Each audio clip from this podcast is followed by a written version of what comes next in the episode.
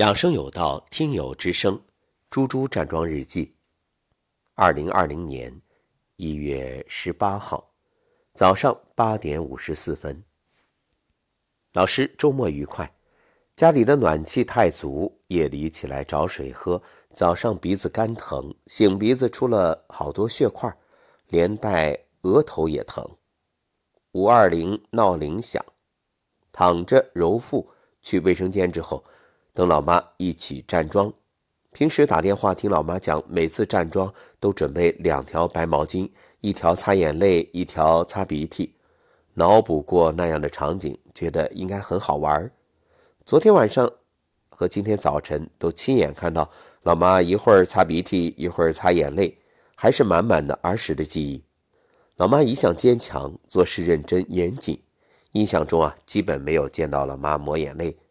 零三年。查出糖尿病，从那以后，老妈就走上漫长的求医问药之路。西药从最初的两三种到五六种，记得一七年最多的时候啊，每顿饭同时要吃十二种药，光降血糖的就三种，再加上胰岛素。听邻居说有糖尿病人做手术好了。毕业去北京之后，那多次到各大医院挂专家号。我清楚地记得一个三零幺医院专家的原话，当时专家对我说：“姑娘，如果我能根治糖尿病，我就能拿诺贝尔奖了。”但我还是不甘心，心里一直想着，一定有什么办法能帮到妈妈。寻找就会寻见，叩门就会开门。现在的妈妈已经不用药，每天配合营养素和站桩，身心状态越来越好。今天站桩时一直在和老妈交流心得，老妈的手始终冰凉，告诉老妈，这个时候可以搓搓手，让血液循环。老妈说第二关跟着音频深呼吸会觉着胸口不舒服，我说那就不要呼吸那么长，自己能承受的程度最好。老妈还说，自从站桩，今年指尖不再裂口，以前每年冬天十个指尖都会裂开。老爸在旁边自己吃早餐。我还专门跑过去把山药粉给老爸倒到碗里，要不然他总是记不住。本来以为之前给老爸老妈买的山药粉快用完了，数了数，没想到还有七盒。昨天回来路上还特意问，老爸说隔两三天喝一次，看来需要每天陪伴，陪他养成好习惯。告诉老爸可以每天喝半包，身体健康需要每一天，而不是某一天。和老爸撒娇。晚上和我们一起站桩吧，老爸还没有答应。革命尚未成功，同志仍需努力。感谢老师，有您身体力行做榜样，相信一定会有更多的有缘人学会健康养生，一起越来越好。好心情。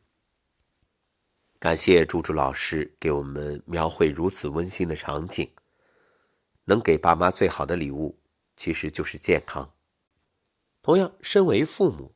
给孩子最好的礼物呢，也是一个健康、健康的理念、健康的习惯、健康的未来，当然也包括自己的健康。这样，等自己老了，也给儿女省心。猪猪老师还说啊，早上老妈第一次煮小米粥，老妈说这小米真是好。哎，这个我可以骄傲一下，这是我从内蒙赤峰黄金小米特别推荐的。自从推荐这个黄金小米啊，已经先后有一百多单下单了吧？反正我收到的反馈，大家都非常满意。在这也要特别感谢把赤峰黄金小米推荐给我的贝贝老师，谢谢你。猪猪老师还说啊，除了陪妈妈站桩，还和妈妈一起大扫除，一边干活一边聊天老妈说很开心。因为女儿能够陪他，以前啊，猪猪是只知道给钱买东西，却不懂最珍贵的陪伴。劫后余生更懂珍惜和感恩。老妈还很开心，说听到节目之后啊，生活中很多事情都能释怀了，让猪猪老师特别向我表示感谢。这里还有一件有趣的事情，就是老妈给猪猪说。听着老师鼻音重，好像感冒了。老师也会感冒？猪猪说：“老师也是人啊。”然后，对，卖盐的喝蛋汤。事实上，你会发现，很多做养生的人，或者很多传播养生理念的人，自己的身体不一定好。当然，这里首先别人怎么样我不知道，我只能说我自己先检讨。第一是知行不合一，很多知道的没做到。这个二零二零年的目标就是知道做到。至于说每天时间很紧啊，很多事情忙不过来啊，那休息时间不够啊，这都不是理由，更不能作为借口。